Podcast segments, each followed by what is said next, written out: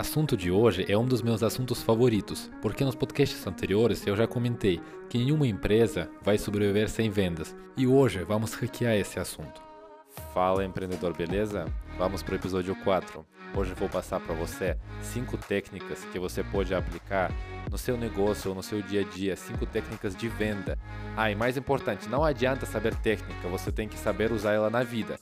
Então, aqui eu vou passar também exemplos práticos, exemplos da vida real, onde você consegue aplicar essa técnica. Vamos lá. Vou te dar um exemplo engraçado de vida. Vamos imaginar que você encontrou uma menina e você quer casar com ela e quer ter filhos. Aí você tem duas opções. Ou você vai, aos poucos, vai conquistando ela, chamar para o café, depois chamar para o cinema, apresentar para os seus pais, depois começar a morar junto. E aos poucos, aos poucos você vai chegar nos, no casamento e nos filhos. Ou você pode chegar nessa menina como resultado do exame, que fala que você tem uma boa reprodução, que você tem genética boa. Você chega nela e fala: oh, eu quero casar com você quero ter filhos. Olha aqui, tem meu exame, eu tenho resultados bons. Então, no qual caso você acha que você consegue o seu objetivo? E também nos episódios anteriores do meu podcast, eu já comentei que, na minha opinião, duas habilidades principais que tem no qualquer negócio, vendas e marketing. E coisas que eu vou te passar hoje não é uma coisa que eu que inventei. É técnicas que se fala dia a dia nos livros mais sucedidos de vendas, livros de persuasão, já testadas com muitos profissionais. Acredito que você nunca viu estes nomes, mas eu fiz uh, nomes personalizados, porque é assim mais fácil de decorar e lembrar e implementar isso no seu dia a dia. Vamos para a primeira técnica, isca. Tenho certeza que você já caiu numa isca dessa. Muitas empresas já usam para melhorar os resultados delas. Então vamos imaginar que você chegou numa hamburgueria. Aí lá tem um produto A, um burger de 30 reais. Também tem produto B, que é cerveja e batata frita, que custa 20 reais. Se juntar estes dois produtos, fica 50 reais. E para vender melhor os dois produtos, a hamburgueria cria mais um produto, que chama C. E aí eles oferecem burger, cerveja e batata por 35 reais. Você pensar, parece bobo comprar um burger por 30 reais, se dá para comprar cerveja, batata e burger por 35 reais. Empresas como Burger King, McDonald's, todas eles usam essa técnica. Então, anota aí. Vamos para a segunda técnica. Ah, mas antes de começar, quero falar uma coisa importante. Se você ainda não me segue no Instagram, me segue já e também deixa o seu like nesse podcast. Segunda técnica que se chama empresta 5 mil reais. Eu chamei essa técnica 5 mil reais porque tema de empréstimo de dinheiro é muito sensível, ainda mais se for nossos amigos. Mas não vamos falar sobre dinheiro. Como que funciona essa técnica? Primeiro, você vem com um pedido muito grande, aí você já sabe que a pessoa não vai aceitar. Mas também você tem seu pedido real, que você quer conseguir. Vamos imaginar um casal, onde a esposa quer viajar para Ilha Bela. E ela precisa falar isso para o marido dela. Mas ela sabe que o marido dela, ele tem dinheiro, mas ele é assim, ele é bem mal de vaquinha. E aí, o que, que ela faz? Ela procura outra proposta, que é uma viagem para Espanha, para um motel bom, que é muito mais caro.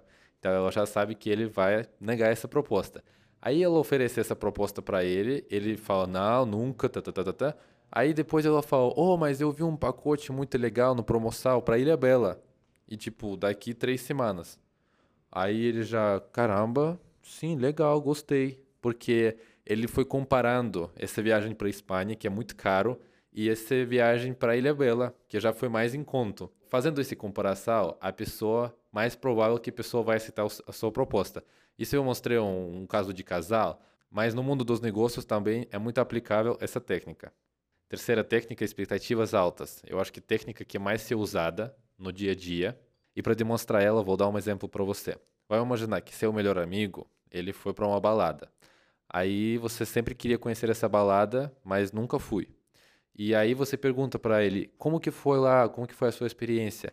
Aí ele te fala, então, eu cheguei lá, tinha uma banda muito legal, soma, eu conheci uma menina, foi muito bacana, tipo, sabe, gostei dos drinks, conheci uma galera nova, a gente virou amigos, eu adicionei todo mundo no Instagram. Aí você pensou, caramba, que balada boa, mas a entrada custa 150 reais.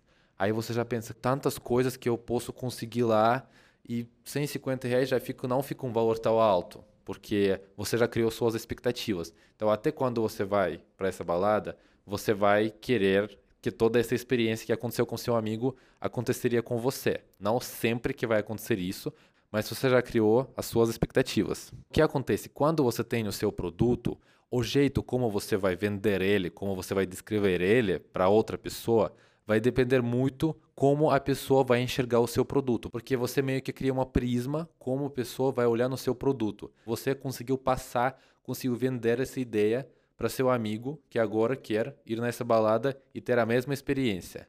Então é uma técnica muito poderosa. Quarta técnica tem um nome interessante, dança comigo. Eu coloquei esse nome porque eu gosto muito de dançar. Em últimos dois anos eu aprofundei muito no mundo de dança e eu vejo muito potencial na dança. E disso veio essa técnica, que o nosso cérebro é conectado com o nosso corpo, mas também tem o oposto, que é nosso corpo conectado com o nosso cérebro. Para essa técnica não foi tão fácil achar um exemplo. Por que eu comentei sobre a dança? Porque as pessoas que dançam, que colocam isso na sua vida, começa a se sentir muito melhor. Então, como isso se aplica no mundo de business? Quando você vai negociar com uma pessoa, se você vê que a pessoa está em uma pose fechada, a pessoa não está muito afim, às vezes vale a pena descontrair a pessoa, incentivar ela a compartilhar com você, ou até adiantar uma negociação para um outro dia. Pode ser não é o melhor momento. Sempre tem que lembrar que o nosso corpo está conectado com o nosso cérebro. E última técnica que se chama vendedor de carro. Eu ainda não tinha experiência de ir na loja de carros e levar um carro bonito, mas eu tô com muita vontade. Quando eu vi essa técnica lá, tinha um exemplo de vendedor de carro. Então eu resolvi dar esse exemplo mesmo, porque eu acho que neste caso ele realmente mostra essa técnica em todos os lados. Vamos imaginar que chegou o dia X e você chegou na loja para buscar o seu carro, para comprar o seu carro. Você encontrou ela, é um carro muito bonito e você ficou muito feliz. E aí veio o vendedor de carro e falou: Oh, esse carro fica no valor de 145 mil reais. Beleza, mas dá para negociar esse valor? Sim, nós conseguimos fazer um desconto para você de 5 mil reais. E você fica muito feliz, cara, porque é um desconto muito bom, 5 mil reais. Você aceitou a proposta do cara e ele foi buscar os documentos do carro. Enquanto isso, você já fica no carro, fica imaginando você voltando para casa, apresentando a sua nova compra para seus amigos, seus parentes. E nesse momento o vendedor volta ele está meio triste e ele fala para você que ele não conseguiu fazer desconto, porque o chefe dele falou que o valor do carro vai ficar nesse valor mesmo. Mas na sua cabeça você já comprou a ideia de levar o carro nesse mesmo dia e provavelmente que o vendedor não falou com nenhum chefe. Isso foi um gatilho mental que ele usou para você acabar fazendo sua compra. Então esse vendedor foi muito esperto. Não acho muito justo fazer isso, mas os vendedores usam essa técnica bastante. E já quase chegamos no final do áudio e quero passar uma informação muito importante para você. Você tem que praticar. Não adianta ler uma vez, você tem que anotar isso, anotar no seu celular, anotar no seu caderno, prever situações, pensar onde você pode utilizar uma outra técnica. Isso não significa que você precisa enganar as pessoas, você precisa usar elas para seu bem e o bem também do outro. Sempre lembra disso. E deixa o um comentário se você já sabia alguma técnica ou também se tem mais alguma técnica poderosa, porque tem muito mais. E muito obrigado por ouvir este áudio até aqui, porque eu acho que ficou meio amplo, que as técnicas de vendas é assim mesmo. Tem que entender, aprofundar e hackear negócio, porque nós somos business hackers. E até o próximo episódio. Tchau, tchau.